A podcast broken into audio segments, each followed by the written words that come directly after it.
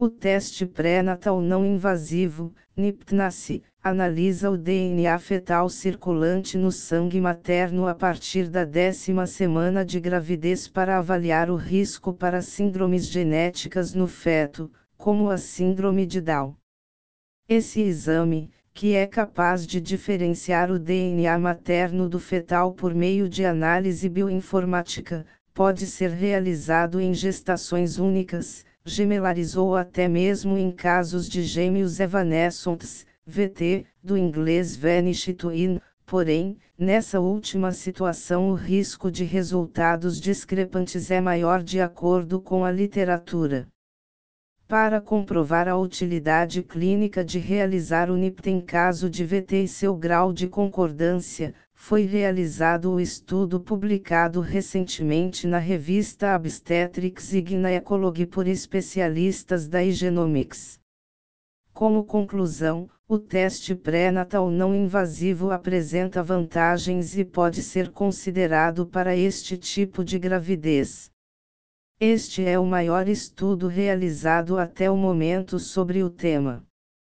A confiança do NIPT em casos de VT, foi analisada com a pesquisa científica liderada por Dr. Miguel Milan que incluiu 24.874 gestações únicas e 206 congêmeos evanescentes. O painel NIPT utilizado para o estudo analisou alterações nos cromossomos 13, 18, 21, X e Y. O que é gêmeo evanescente? Também conhecido como gêmeo reabsorvido, o gêmeo evanescente se caracteriza pelo desaparecimento do embrião após a comprovação da existência de uma gravidez gemelar a partir do batimento cardíaco dos fetos.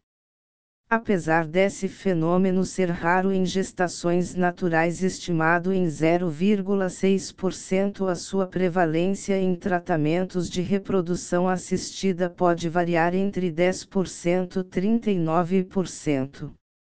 Alterações cromossômicas são consideradas o fator principal para o VT, assim como é a principal causa de abortamentos espontâneos durante o primeiro trimestre de gravidez. Frequentemente o VT não é identificado no pré-natal antes das semanas 13 e 15.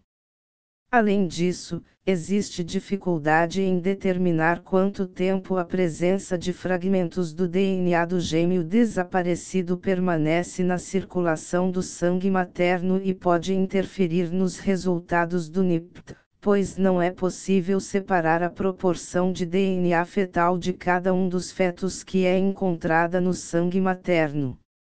Sobre o estudo.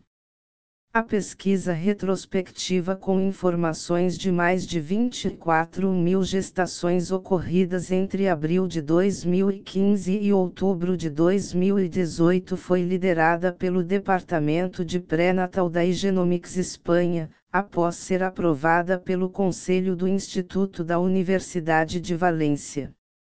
A discrepância entre sexo detectado no NIPT, bem como falsos positivos foram os principais resultados reprodutivos analisados. Em relação aos falsos positivos, o grupo de gestantes com VT apresentou uma taxa de 2,6%, enquanto em gestações únicas, a taxa de falsos positivos foi 0,3%.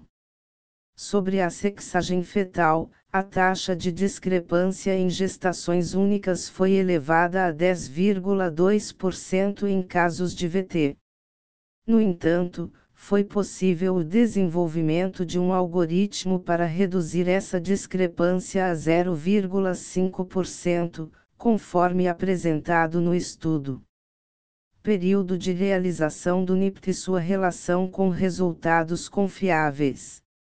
O impacto da capacidade de obter concordância de resultados do NIPT em gestações com VT foi subdividido em dois grupos, analisados antes e após a 14ª semana. Ao estratificar os casos de gestações com VT de acordo com o período de realização do NIPT, foi possível identificar que a concordância de resultados no grupo onde a análise ocorreu após a 14ª semana é equivalente à alta confiabilidade encontrada em gestações únicas, enquanto as discrepâncias da sexagem foram reduzidas em 50%. Além disso, para reduzir o índice de discrepância para os resultados de sexagem fetal em gestações com VT, um algoritmo bioinformático foi desenvolvido a partir da comparação dos resultados de gravidezes únicas. Como consequência, foi possível reduzir drasticamente a discrepância para esse tipo de resultado de 10,2% para menos de 0,5% casos devem ser individualizados. A pesquisa comprovou que gestações com VT não devem ser sistematicamente excluídas da realização do teste pré-natal não invasivo, já que por meio do teste rastreio é possível prevenir a realização exames invasivos para a análise cromossômica do futuro bebê. No entanto, é necessário considerar o período de realização do exame para uma redução de falsos positivos, bem como é fundamental um aconselhamento genético e acompanhamento da gestante em relação aos benefícios e limitações da técnica. Como aumentar as chances de detectar um gêmeo evanescente antes de realizar o NIPT?